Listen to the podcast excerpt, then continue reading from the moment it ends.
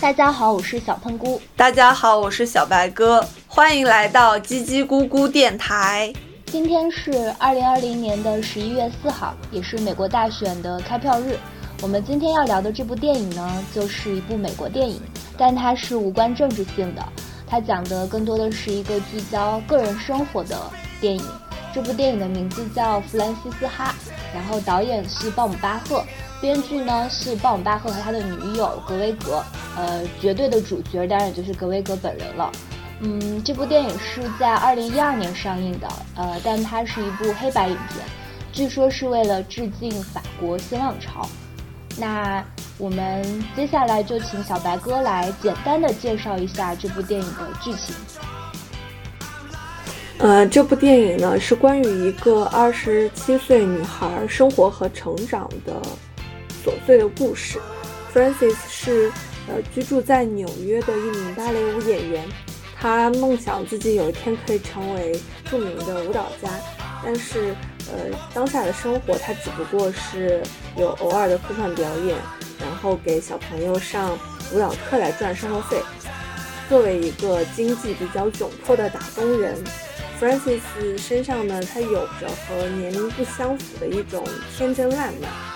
嗯，在他的生活里，还有一个从大学时期就陪伴到现在的好朋友 Sophie。他们两个居住在同间公寓里，然后一起抽烟、下棋、去洗衣店，嗯，形影不离。Francis 一直认为他可以永远的和 Sophie 生活下去，一起去实现他们各自的梦想。但是有一天，好朋友却告诉他，嗯，自己找到了新的公寓，马上就要搬走。Francis 虽然很失落，但是也只好无奈地接受了。生活中没有陪，嗯，没有朋友的陪伴之后，Francis 一方面感到很孤独，另一另一方面因为没有能力支付全额的房租，所以他不得不找寻新的住处。在之后的生活里。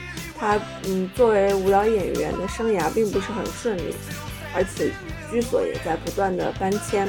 同时，他和好朋友苏菲的亲密关系也在发生变化。但是 Francis 内心呃依然保持着对这份友谊的执着。在影片的最后呢，不论是作为嗯，不论是工作还是生活，女青年 Francis 都有了折中的选择。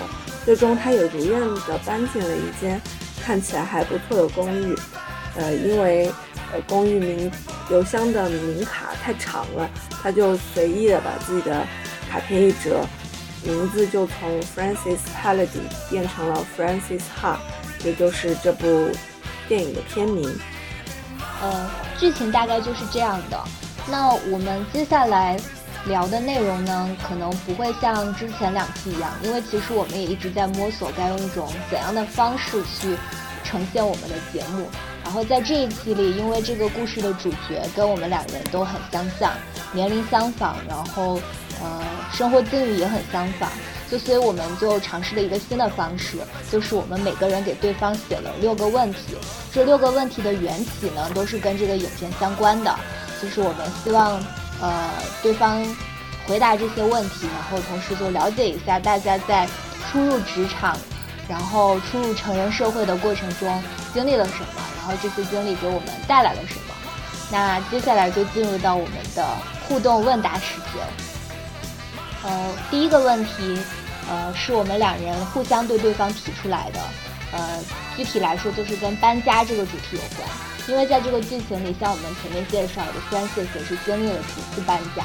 可能搬家对于在大城市里漂泊的年轻而言，年轻人而言，都是一个有着很深刻体会的话题。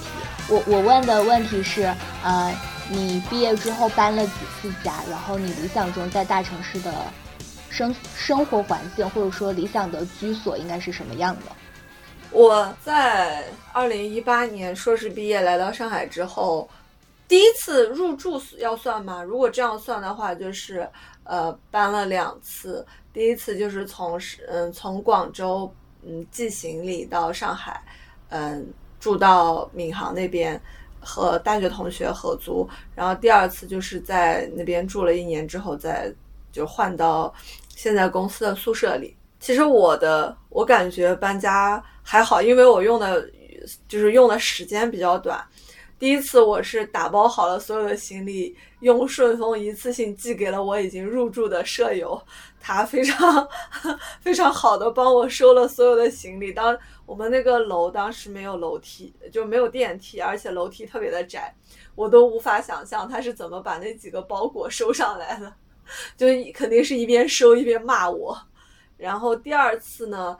那因为我之前一段在搬家之前的状态一直在出差，然后也没有来得及收拾。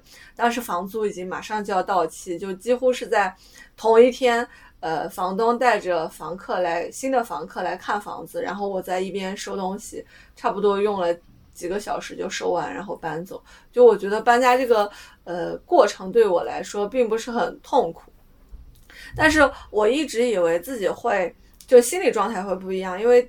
第一次就我在闵行那边住，即将要搬家的时候，我对那个地方还是比较留恋的，因为周边生活环境非常便利，而且有很多好吃的，所以我在搬家之前在不停的给这些建筑呃拍照，然后给这种呃吃食的，就是饭馆留影这这这种状态，然后很很想记录下来。但是嗯，就是等我搬到浦东这边之后，我就迅速的。适应了新的位置，然后已经感觉离之前的生活很遥远。然后我觉得，就你后面问的那个理想中在大城市的房子是什么样的，就是很。我在今年年初的时候有一次和我的高中朋友视频，然后就是呃让他看一下我现在的一个住所，因为我现在在公司的宿舍是很小的一个房间，差不多七八平米，呃呃。一个人住，然后一张一米的床，就所有的东西都很拥挤的一个状态。然后他当时跟我说，我像一个火锅店的打工妹。对，就是他觉得我的居住环境特别恶劣，然后就很就开玩笑的跟我讲说：“你回家来吧，回家不至于住的这么憋屈。”然后我我自己觉得还好，因为我这个地理位置还不错，就是在陆家嘴 片区嘛，然后生活也是挺方便，然后周边离地铁站也挺近的。但是确实和我以前想象中的大城市里的 住所很不一样。就是高中的时候受那种郭敬明《小时代》的荼毒，就觉得在上海一定是那种纸醉金迷，非常非常就是偶像剧里的那种。那种环境，但是就是踏入社会之后，就是社会毒打了我。因为我在来上海的第一年住的那个呃房间也是九十年代的一个公房，嗯，条件也很一般吧，就很就很老旧，完全没有就是我自己家在老家那种房子比较新，而且比较大。但是我已经我已经接受了这个现实，然后我理想中的状态大概就是。呃，反正我觉得一定是要有，一个很一个一个阳台，一个朝南的阳台，然后嗯，阳光很好，猫可以晒太阳的那一种，然后有一张比较很大的餐桌可以当书桌，呃，有有一个比较大的书柜，差不多就是这样吧。嗯。确实，最近从今年四月份开始也是在看房嘛，就是上海的房子已经就是不断拉低我对房子的期待，所以我我的 阈值很低。你像我都看过一九，就是比我爸年纪还大的房子，我觉得什么样的房子我都可以接受，只要不要朝北，因为朝因为朝北的房子实在是太痛苦了，就是我现在的宿舍。我想问一下，要是比你爸爸的年纪还要大的房子，不是过十几年可能就已经到七十年的产权了吗？是的呀。你理想中的房子是什么样的？我觉得我现在住的房子就挺好的。嗯，我也觉得挺好的。我描述一下我现在住的地方，就我现在是住在深圳靠海的一个景区附近。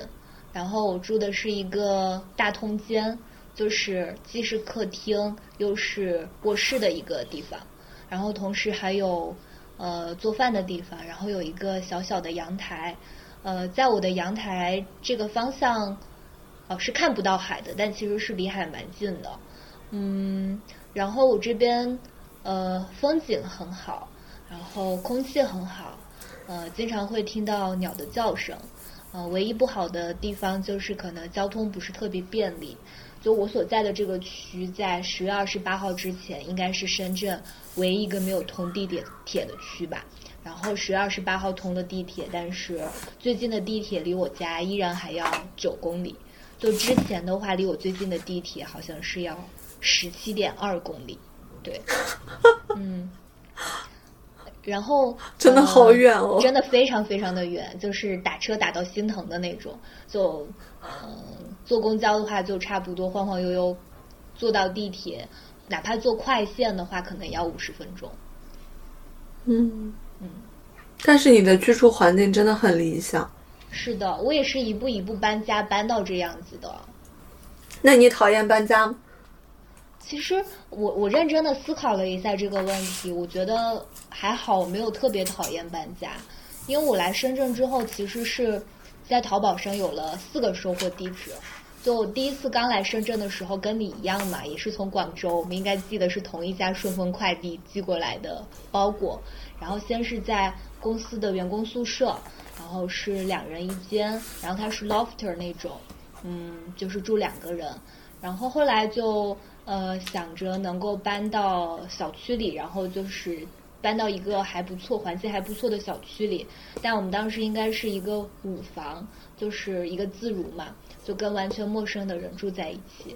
呃，但幸运的是，我的舍友都蛮正常的，就我觉得那段时间住的也蛮开心的。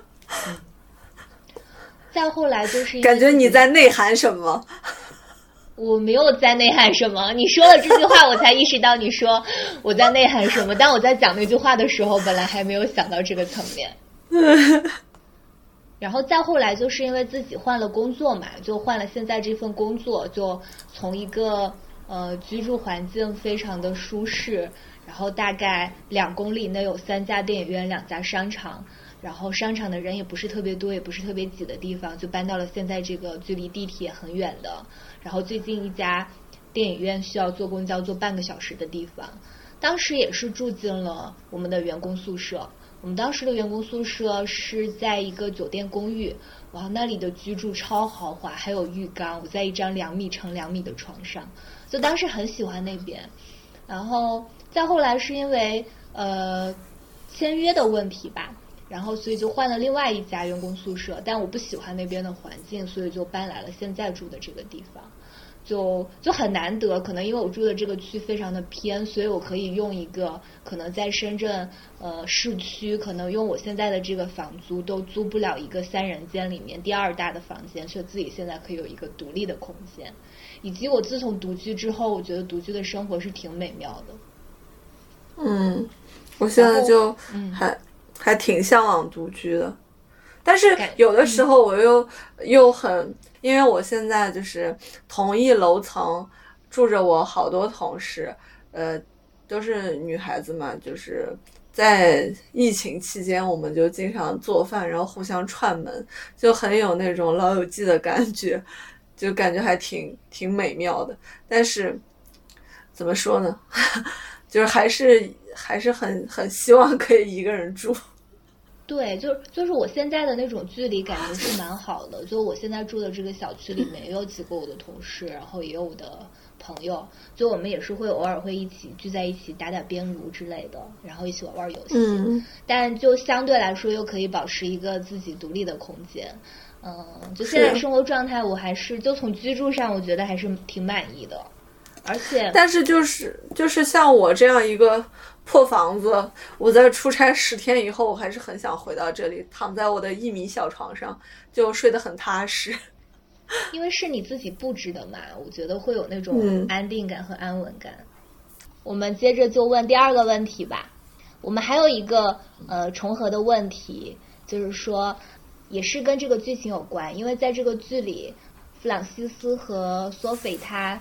还在一起是最好的朋友的时候，有一天，呃，晚上忘记谁情绪比较低落，然后呃，弗朗西斯就让 Sophie 重复一下他们两人的一个吹牛的梦想，就是一个宏图大志。我觉得那段话还蛮好的，我只记得说你会成为一个超级厉害、表气冲天的出版商。就大概其实还是基于他们现有的工作嘛，对吧？对，他们两人当时在现实生活中的工作，一个是一个呃默默无闻、没有办法跳主角的芭蕾舞演员，然后另一个人是在企鹅图书做一个编辑，应该也不是很出名的那种编辑。所以他们两人的梦想就是把自己现有的工作成就夸大一百倍，就是说一个人会 成为一个表气冲天、特别厉害的出版商，而另一个人会成为呃非常有名的芭蕾舞演员。然后这个出版商就会出一本特别贵的，然后专访这个芭蕾舞演员的图书，还说呃他们两人会有一间很很会在巴黎。呃，买一栋公寓还是什么，用来做这个做什么呀？就是感觉有点像做 Airbnb 吗？还是什么的意思？然后还说他们两人还会去各种大学，然后在那种毕业毕业讲毕业典礼上致辞，然后还会收获很多荣誉学位。总之那段儿，嗯，就感觉听完之后，你觉得整个人都有一种天呐，未来真美好的感觉。所以，我我我们的第二个相似的问题就是，呃，你有什么吹牛专用的？就是这种特别特别宏大的宏图大愿。相似的问题，我问的是，我我的那个问题问的有点太抽象了，就是因为他们当时躺，就是这个剧情是，嗯，Francis 躺在苏菲的床上，就是说，让他来再讲一遍我们的故事吧。所以我问，嗯。呃，小喷菇的 问题是你想象中你的故事是什么样的？就我这个小喷菇，你来想象一下吧。我我的我的 这个故事讲了太多遍了。虽然我已经听过一百遍，但是你还是可以讲。就这个故事，可能我的朋友们已经听了一百遍，它可能跟我现在的工作没有太直接相关的事情。呃，我现在是在从事教育行业，但我这个，但我这个梦想是一个演员梦。然后，好像我在上一期的时候有讲过，我就讲一下这个故事的最高级版本吧。就是将来我会基于某种机缘巧合的原因，然后写一个剧本，然后这个剧本会被许鞍华导演看中，然后他会找张震来演。然后一开始，当然他肯定不会选我做演员啊。但后来他选中的那个女配角突然因事退出，他突然发现我是一个特别合适去演这个女配角的人，然后就让我去来一个毫无经验的人去演这个剧里面的一个女配，然后跟张震还有对手戏。然后我们这部剧呢，就毫无意外的就在获得了金马的提名，然后最后在现场我同时拿到了金马女配和最佳原创剧本奖，然后。在拿到这个奖项之后呢，因为我有很多的朋友，还有我的什么师兄师姐，他们都是在新闻行业的，然后包括像呃小白哥也是，然后他们肯定会约我呀，然后就是要做专访，而我只会答应其中的一家，对，然后其他的我都会婉拒掉。然后我接受完这个专访之后，就谈一些我的理念，我就说我没有任何的。演绎技巧完全是在用我自己的感情在演，然后他们就会问我会不会以后继续在演艺界工作，我说没有，我已经把我所有的热情都用完了，然后我就会就是回归世俗生活，继续过我那种很普通的生活。我笑的，我感觉我的法令纹又加深了。没有想到你后面还脑补了一段，脑补剧情很多是吧？一连套的。我晚上在睡觉之前有一段时间，就是你必须要想一个故事来入睡嘛，我就在不断的完善这个故事。哦，我入睡不需要故事。其实我用来吹牛的这个梦想。嗯，我感觉也也在变化。我小学的时候写作文，每次人家问我的理想，我只写就是我是在两个理想中切换的。第一个是联合国秘书长，第二个是国际刑警。嗯，然后我现在已经在上到高中的时候，我就知道我离这两个梦想太过于遥远。现在我今。我现在用来吹牛，我就想想，在我四十岁以后，我可以靠着版税生活，嗯，就是非常的自由。用一句不知道从哪里看到的话来说，就是靠文字走到光明的大街上。那你是准备也创作一个很厉害的剧本，然后电视剧卖一版，电影卖一版，游戏卖一版，动画卖一版吗？还是说你？我觉得我可能不是，我写书吧，虽然我也不知道写。我好像也不会写小说，只只不过是因为现在现在干着文字工作，觉得好像更厉害的就是可以写书。嗯，那你可以也先在四十五周岁之前，你都有机会去评那个宝珀理想国文学奖啊。你为什么现在要给他们打广告？没有办法，我们就是因为很喜欢随机波动嘛，当然要给他们打一下广告，而且他们这个系列已经做完了。可是我现在稿子都写的那么烂，那没有关系，我可以的，这是我吹用吹牛的梦想，就是嘛，我就是吹牛专用的梦想，我以后就可以像 J.K. 罗琳一样靠着版税生活。那你要写一个连载的哦，起码要写个三部曲，写出来像霍比特人那种。不行，我觉得我想象力太差了。我现在就感觉自己新闻写多了，就是没有没有采访，我好像都没有办法写作。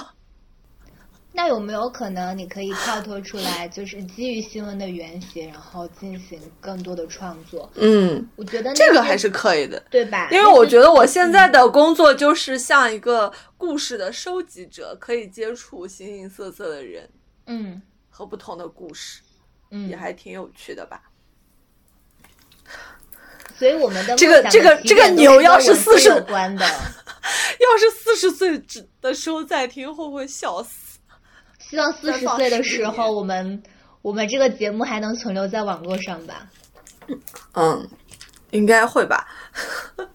而且，如果我们四十岁的时候还能想着要再来听听这个节目，说明我们没有被世俗生活压死。还有一点空间去想象一下年轻时候的东西。我们的吹吹牛梦想说完了吗？说完了吧。有点收不回来了，是不是？对。接下来就进入到我们呃各自的四个不一样的问题。然后我的一个问题就是问这个女主弗兰西斯她身上的哪一点最吸引你？你是否也具备这样的特质？小括弧之所以会问，是因为我觉得你具有。我具有吗？我觉得我没有。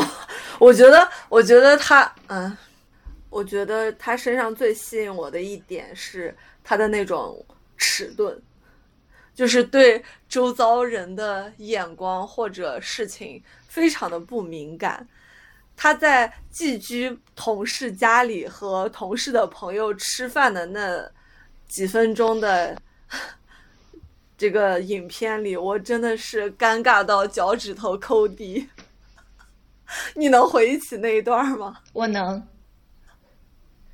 就是感觉他说着，因为他们像其实还是不同圈子的人嘛，然后嗯，别人的话题可能都比较高大上，或者讲自己的生活，然后他就讲一些很无关紧要的、很琐碎的事情，然后。作为一个就是像我们这个年龄和别人去交谈的时候，一般会找一些可能共同比较感兴趣的话题，或者提一些就是可以有引发大家讨论的东西吧。但是他在面对一群陌生人的时候，就完全讲自己的一个在巴黎的朋友的生活，然后就是旁边的人听得一脸一脸尴尬，但是他还是在。不厌其烦的在讲，然后丝毫没有停下来的意思，然后让旁边的人都都有点懵。我感觉他们都都很想让他停下来。我觉得我没有他这种迟钝，我对身边人情绪的变化还是比较敏感的。但你说这一点反而是最吸引你的，那我把它理所 理所当然的觉得，你觉得这是一个优点啊？我觉得是一个优点吧，因为我觉得就是你太会。太会体察到别人的情绪的话，我觉得自己会很累。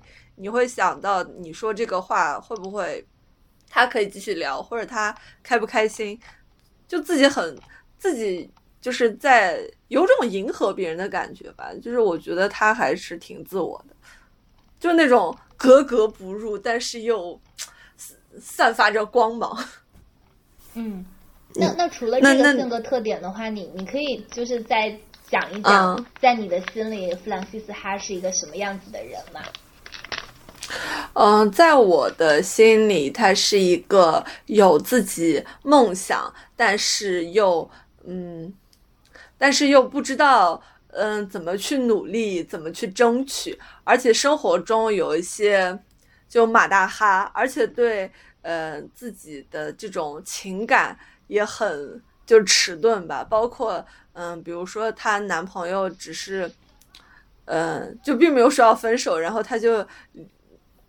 嗯，理解为分手，然后她在嗯另外一个就是男性艺术家朋友借家借住的时候，曾经有一个，我觉得那个人是喜欢他吧，就是一直在不停的强调你是约会无能如何如何，但是他就对他就说对啊对啊，我我就是这样的，嗯，然后他包括他就是生活中很不拘小节，电影几乎从头。就是没有从头到尾，结尾的时候他换了另外一身衣服，在前可能呃六十分钟里，他都只穿了一件皮皮夹克，然后那种松松垮垮的样子，身形完全看不出来像一个舞蹈演员，然后房间也一团乱。但是每次当别人就朋朋友或者室友来说他的时候，他说我我只是没有时间收拾，我很忙，如何？然后上床睡觉不脱袜子等等，就是很很。很平凡的一个人，就像生活你生活中随便的一个朋友的样子。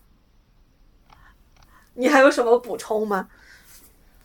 就我觉得有一个总结很好，我觉得这不就是女文青吗？我觉得她就是女文 青。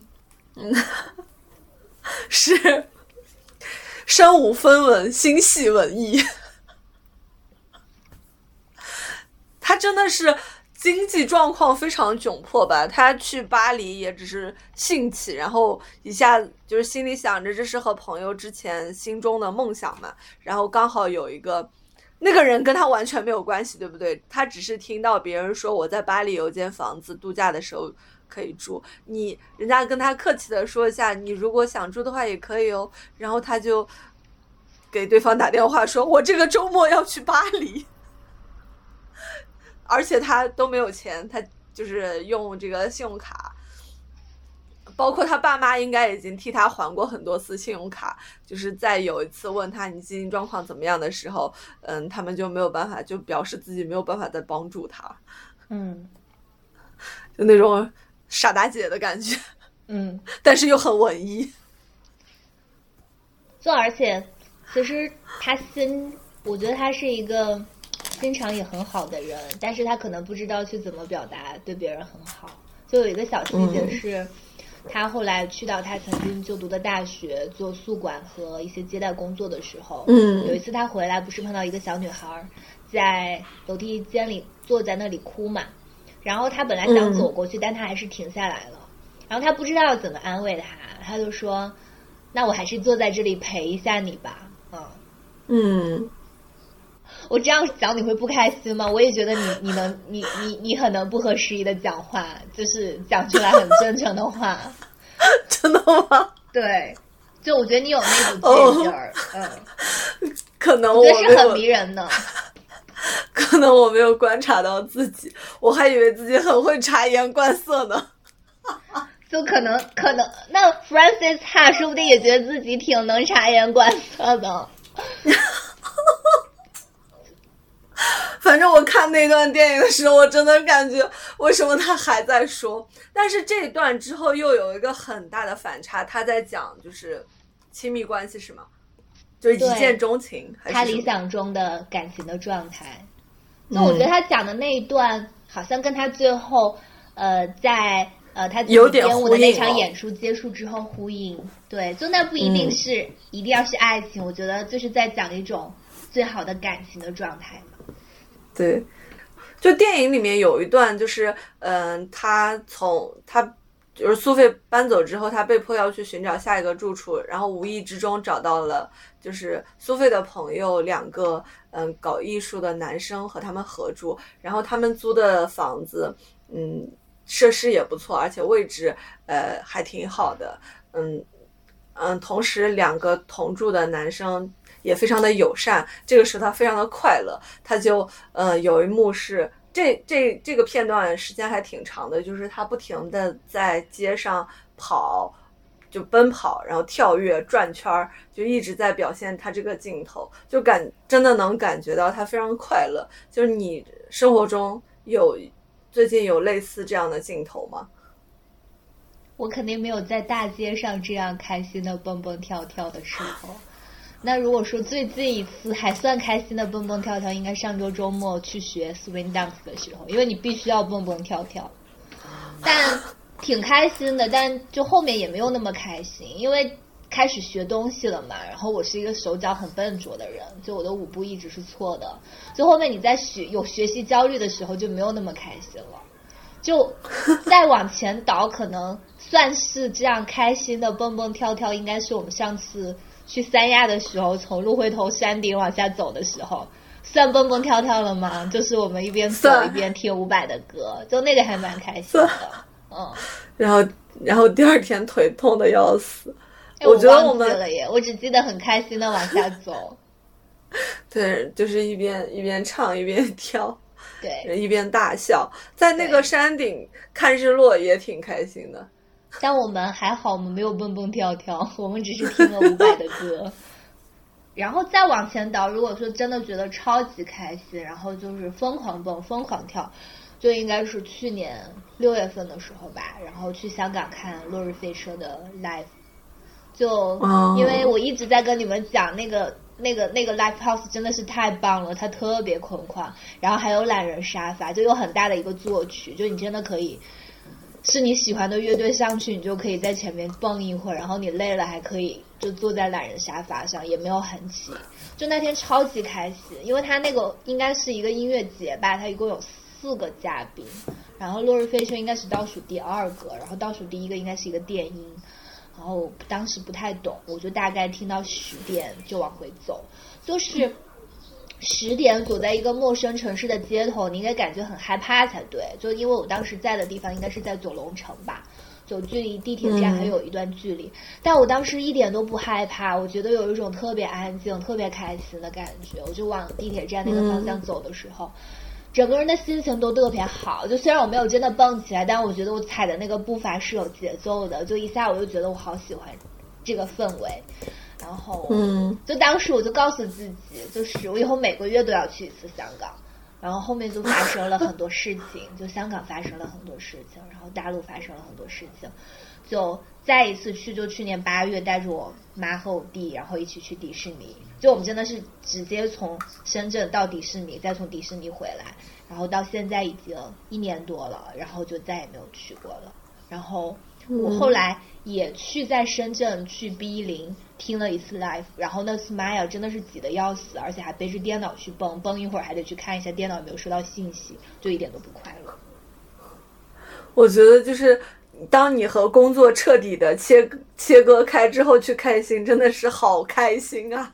是呀，是呀，而且就是，就最好是不要抱着学习目的的，就抱学习目的有点焦虑的。对，就像我们看电影一样，是吗？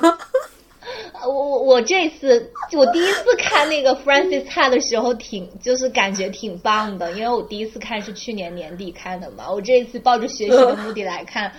我觉得会影响我的观感。我以为这次我看还会哭，但我这次没有哭。我上次就哭了。我这次也没有哭。我感觉压力有些大，就不能哭，就要把剧情看认真了。嗯。你想回答这个问题吗？我很开心的，就是十一的时候吧，就是出去玩，和你在山顶看着。落日，然后一边听伍佰，一边晃动身体，就是特别美好。然后再就是，对，然后再就是我和我和我爸在宁夏沙坡头的时候，那边有一个很高的沙坡，然后我。就是可以自己这样跑下去，但是我看着有点怕。然后我妈就从旁边的一个扶梯，她就自己坐扶梯了，她不要走那边。我爸一个五十四岁的男人，就从这个巨高的沙堆上一路欢腾着跑下去，然后不停的在下面喊我让我跑，我就在他的督促之下跑了起来，也觉得挺开心的。嗯，然后最近就没有了，这也算不错了。你看，我们上一次开心的回忆居然是在一个月前，我还以为要在一年之前呢。太难了，嗯，快乐好难。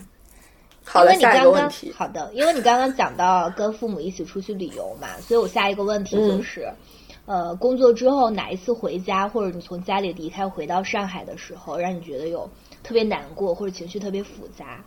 之所以问这个问题，是因为，嗯，在剧情当中 f r a n c i s 他经历了一系列的挫败之后，他应该也恰好是适逢圣诞节，所以他要回去跟家人团聚嘛。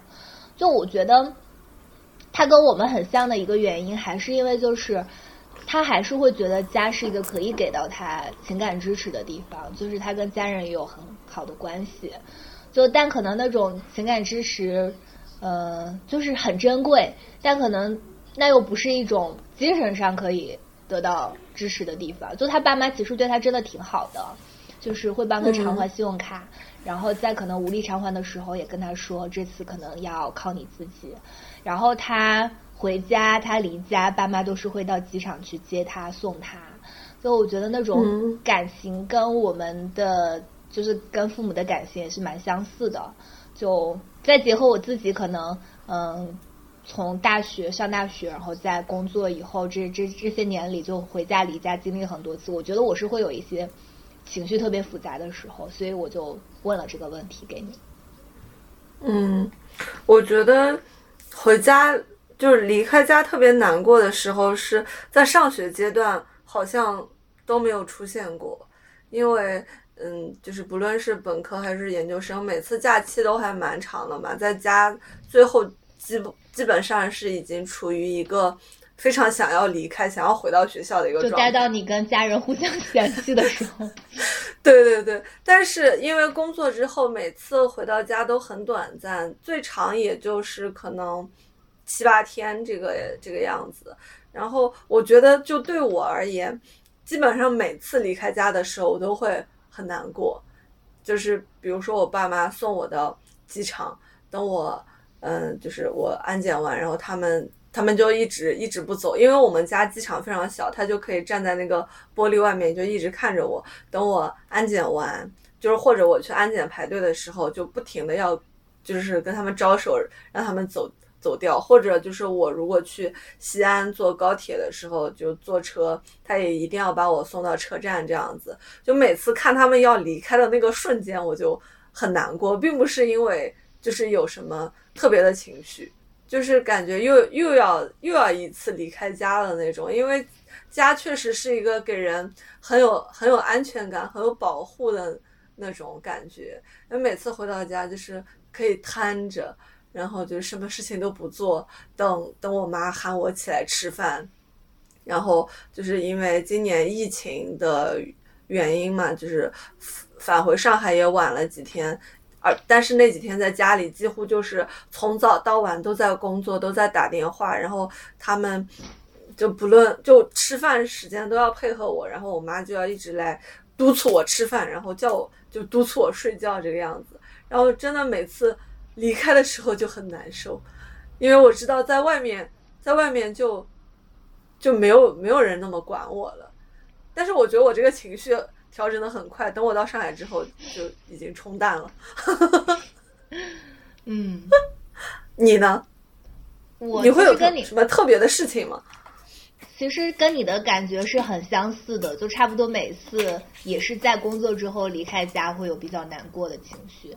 呃，原因也差不多，是因为每次在家里都还没有待够，而且，嗯，就是我爸妈可能不是那种会把我就是一直送到呃，就是机场里面，就是还要在进了安检之后招手的那种人，因为我爸是一个，就是非常遵守规则，他觉得在那边就是停我停下送十秒，他就会直接开着车然后就走掉的那种人。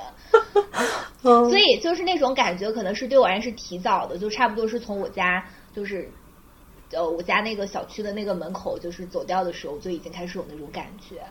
就而且我回家有一个坏习惯，就真的十七八年来以来的坏习惯，就是我回家之后的第一件事情就是在客厅里打开我的行李箱，然后因为可能会带一些礼物给家人吧，或者是我要拿出来我的化妆包之类的，我打开这个行李箱，无论我在家里是待三天、待十天、待待半个月，是吗？对，我就一直瘫着，就一直瘫在那里，就。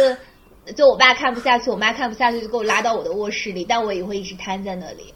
就然后就可能直到最后不得不要去收拾这个行李的时候，然后我才把那个行李一合上。那个时候就感觉会挺难过的，就感觉又要走了。就也不是因为某些特别的事情，就确实是一种情绪的感觉。就我回来也是，就很快就忘了，又融入到我这边的生活里来啊。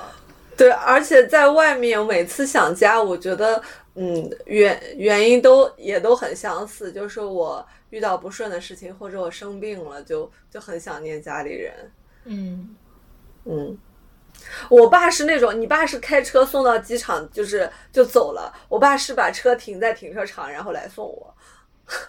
可能是因为我爸的停车技术不佳，所以呢，他不愿意停到停车场里去。就因为它感觉只能停平面的停车场，它很不娴熟于停地下停车场。然后我们我们那里也是地上的，我们机场没有地下。所以我爸去接我爸地下停车场也不行。我我我爸也是这样子，因为他没有办法找到地上停车场，然后所以他就直接急走急停，简直像一个出租车司机一样。其实我觉得我的第一个问题和第四个问题有点相似，就是你你满意你现在的生活吗？肯定不满意啊！而且我觉得这个问题，说实话，我觉得太大了，没什么意义，这是个不合格的问题。我觉得不满意是常态，好吗？就怎么会有人说很满意自己现在的生活？我我其实倒很想反问，满意的人生是怎样的？肯定有各种各样的不满意，但我觉得还能过，凑合。嗯嗯，就具体哪些不满意的原因，我觉得你也能想到啊，就。啊，时不时的就会觉得工作无意义，领导很傻逼，然后同事不好相处，然后反正就是这种感觉，没有找到自己就是人生中真正值得追逐的那个大的方向，就一直可能想着还要出去读一下书，但我也说不清楚那种出去读一下书的想法，是真的感觉需要一种。呃，专业上的发展的需要，还是说就是因为没有在国外生活过的一种遗憾，然后嗯，就会觉得自己时不时的就想打鸡血要上进一下，但总是坚持不了太久。就今年能做这个播客，而且还做到了第三期，我已经觉得挺开心了。希望我们互相督促坚持下去。嗯，我们肯定可以做到第十期的。加油，加油。嗯。我觉得像你，我觉得像你说的，就是其实就是找寻生活中的那个方向，真的是让人，就你不知道你一直该追逐的东西是什么，很迷茫。对啊，你看，就像剧情当中，呃，Francis 一直说他就是想要做舞蹈演员，就是想要在舞台上，但后来其实我一直不太理解那个结尾，就前面的都讲的好现实，就包括像。他当时去取现金，然后发现要收一百美元，要收三美元的手续费，他都要犹豫半天。就这个好写实。嗯，然后真的，我我曾经也犹豫过，不过我现在不会为一百块钱的三块钱犹豫了。然后，然后，但他最后就是还是选择接受了呃一份文职的工作，选择了一个幕后的工作。然后他也突然变得可以很娴熟的去讲一些客套的客套话的话。对，就是那种那种转变，感觉可以连连接到你想问的那个，你有没有适应大人世界？嗯嗯，就那我就再 回答一下这个问题。就我我是觉得这个问题，如果再早三四年、四五年，大概在我二十二三岁的时候问这个问题是有意义，我会好好回答的。你现在在问我，我就想说，我已经是大人世界的一部分了。我都二十七岁了，我我还能讲我没有适应大人世界吗？就我已经是这一部分了呀。就但是你内心呢？你是抗拒他的，还是就是已经接受了无所谓？就怎么讲呢？我觉得这就好像又说大人世界意味着什么？就意味着更多阿谀奉承，还是意味着你要承担更多的责任？就我还是会有那种。在职场当中，然后讲一些恭维的话，有的时候还是讲不出口，或者是讲完之后还是会觉得自己哦好恶心，然后还是会有些时候会会会表达出来自己的一种很天真、很幼稚的想法，比如说前段时间就忍不住在领导面前为了表达自己很激进的想法而试图发脾气了，就就很幼稚嘛这种现象。就是你还是会有 会有这种事情发生，嗯嗯，当然我也不以此为我也不以此为傲啦。就是本来就当然可以说啊，我保持了这种天真感，我觉得我很骄傲。就是我也没有觉得很骄傲，但就我也没有觉得很后悔了啊。就就可能我事后还是会反思，嗯，我是不是可以用一种用用用一种就是能让彼此更接受的方式去讲这个东西。就是我在讲这个话的时候。我觉得还是包含了太多个人情绪的东西，就，但是工作当中是不需要带情绪的，嗯，那那另一方面的话，如果大人世界意味着要承多更多的责任感的话，我想说，我还是想当个宝宝，我不想承多承担那么多的责任，嗯，但有的时候又觉得好像也也是必要的吧，你你总是要担负起自己要担负的责任，嗯，但。但是我有的时候经常，我觉得我现在就是，因为可能想象中的一些责任会变得很焦虑，嗯，就比如说，呃，也不是责任，就是比如说，呃，我现在已经二十八岁了，前段时间我妈妈来上海看病，然后就是。我妈每次出现在上海的时候，我就非常非常的焦虑。焦虑的原因在于，我已经在上海工作了，我对这个城市很熟悉，而且我在这个年龄，我应该可以把它的行程安排的非常的顺利，就是妥当的这种。然后我就会每天，嗯，在他来前可能一两周，我就要想，就是应该带他去哪些地方，给他。买哪些吃的，就是就这些问题都会困扰我，就是让我压力很大的那种。嗯，我不知道你能不能理解。我能，我也会这样子。就是感觉整个人就很慌张，就好像你想，你想让爸妈我非常想做好这件事情。你在这里可以照顾好自己，就是你想用通过可以照让他照顾他很好，然后表现你可以照顾的照顾自己也很好，不想让他们担心。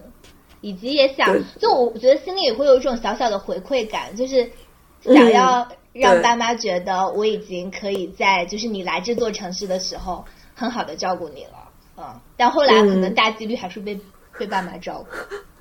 那我们接着就把问题往下吧。嗯，就刚才你讲说，嗯，你二十八岁了嘛？那我再过一个月，正好一个月，好像就二十七周岁，嗯。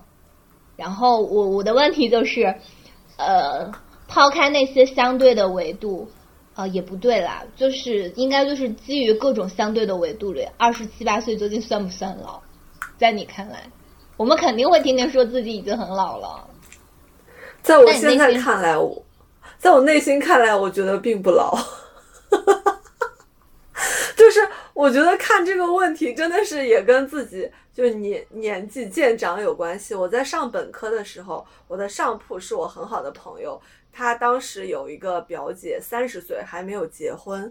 然后他当时描述起他表姐的状态，就是她的皮肤状态怎么样，她的眼袋眼袋很大，然后眼角有皱纹，如何如何。就我们当时就想象中，就她好像三十岁已经很老了，而且她还没有结婚。哇，怎么会这样？等我到现现在二十八，我觉得。没有啊，不老啊，我的状态还是很好，就是对对年龄的这个认知也在不断的变化吧。就是假如回到高中的时候，想想啊，一个比我大十岁的人一定很老吧，但是现在并不会这样觉得。你呢？你觉得老吗？不老，一点都不老。你这个口气好像我奶奶。我不知道，我就是觉得。就因为电影里面，他是有一段是说 Francis 的外形，因为他和 Sophie 是大学同学，也是他的描述就是说像两个是不一样，两他怎么说的来着？两个一样的人发色不一样的同一个人，还是说不会做爱的一对拉拉？你想说哪一句？嗯，发色不一样的同一一个人吧，我就说同一个人的那个，嗯，就是然后别人因为我其实我也看不出来外国人他的这个长相到底代表多少多少年龄，就是他 Francis 周边的人都以为他比 Sophie 大很多，就意思是他长得。对，长得比较显老的意思嘛。嗯，但是我看不出来啊，我反而觉得苏菲年纪更大一点。可能是因为 Francis 不怎么化妆，不怎么打扮，就是拍这部剧的时候，感觉呃演员应该也没有上妆，然后她眼袋确实还蛮重的，就是有一种大妈的气质，是吗？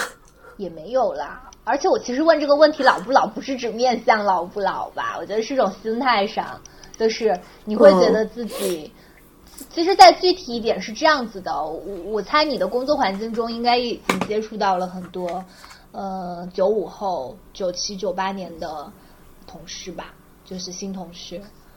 我这边并不是很多哎，没有很多吗？没有很多，我在我们这里还算年纪轻的。嗯。就我，我是接触到一些，嗯，也没有很多，但我确实有接触到。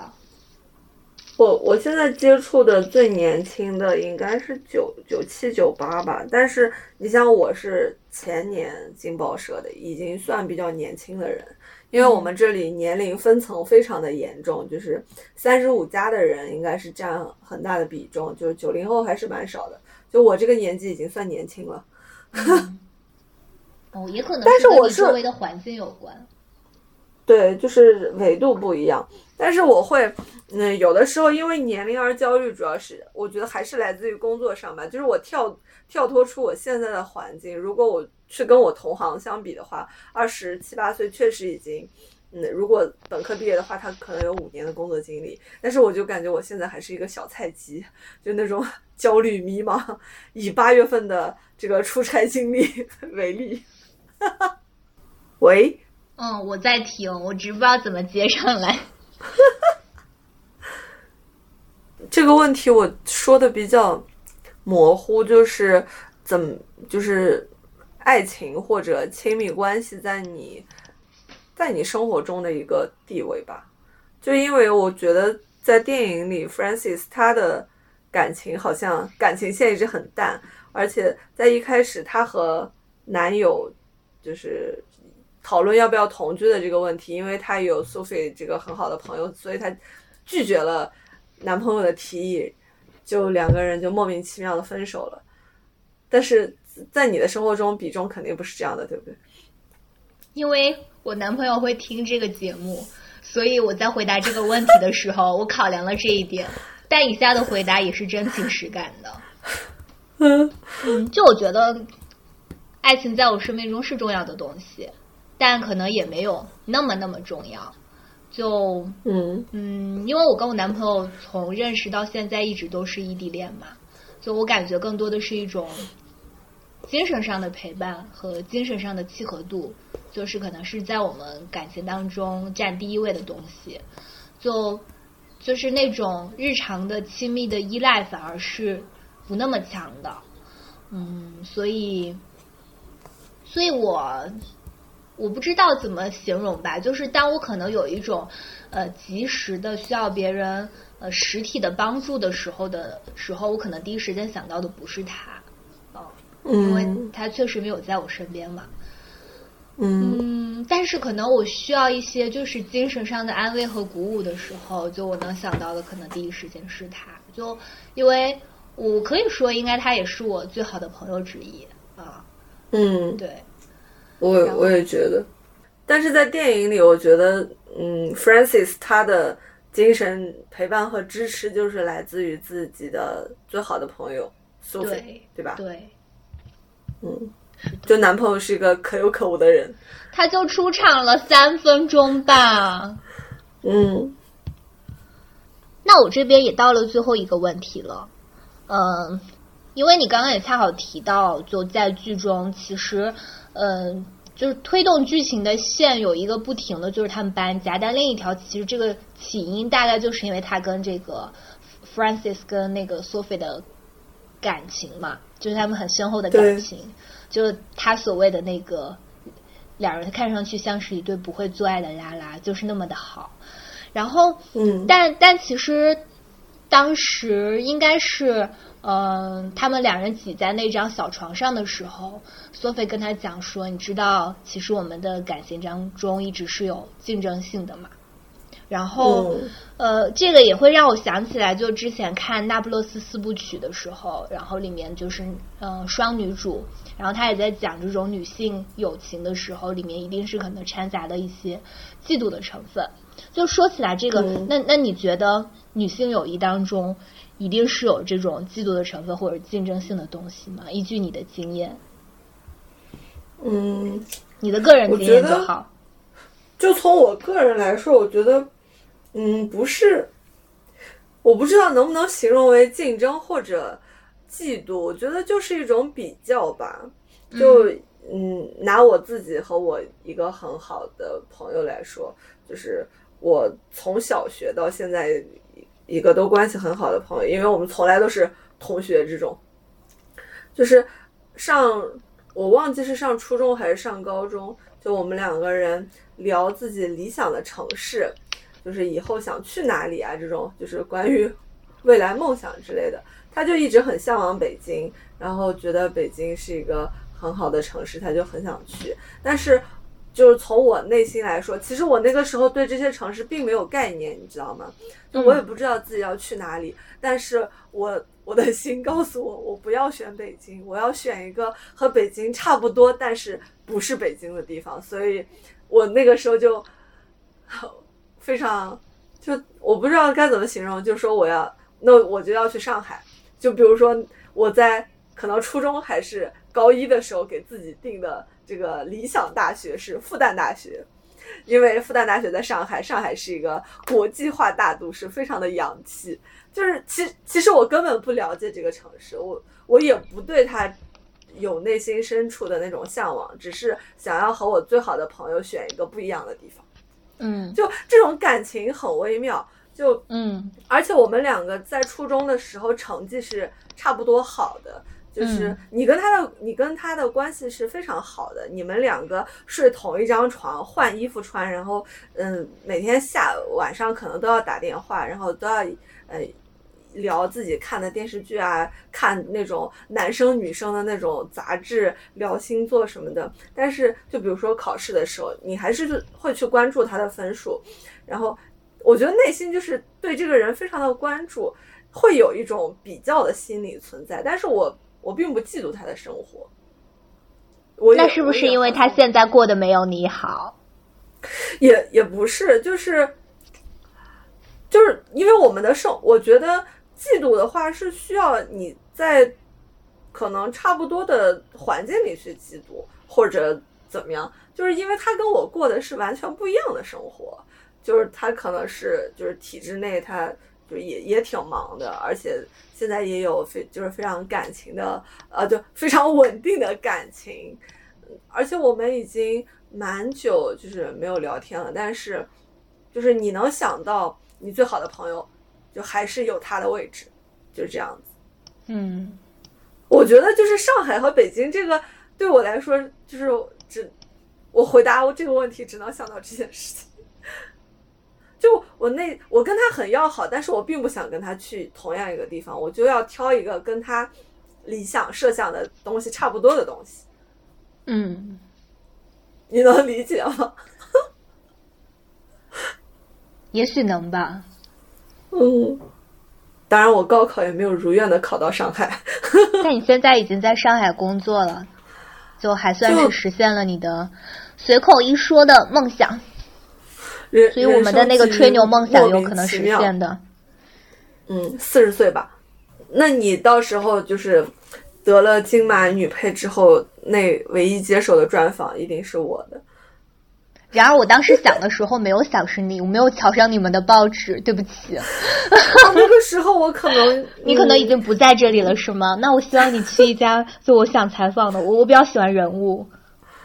哦哦，好吧。嗯，今天我们尝试了一个不一样的录制形式，呃，就是我们可能更多的聊的是从自己的主观感受出发，然后呃稍微的去结合一下电影的剧情。就我们现在录了三期，然后尝试了三种不同的风格，就是我们现在也没有定下来，以后可能会采用什么样的风格去做我们的节目，但是我们还在不断的尝试，我们也希望可以不断的进步。那今天的节目就到这里啦，我们下期再见，拜拜。下期见，拜拜。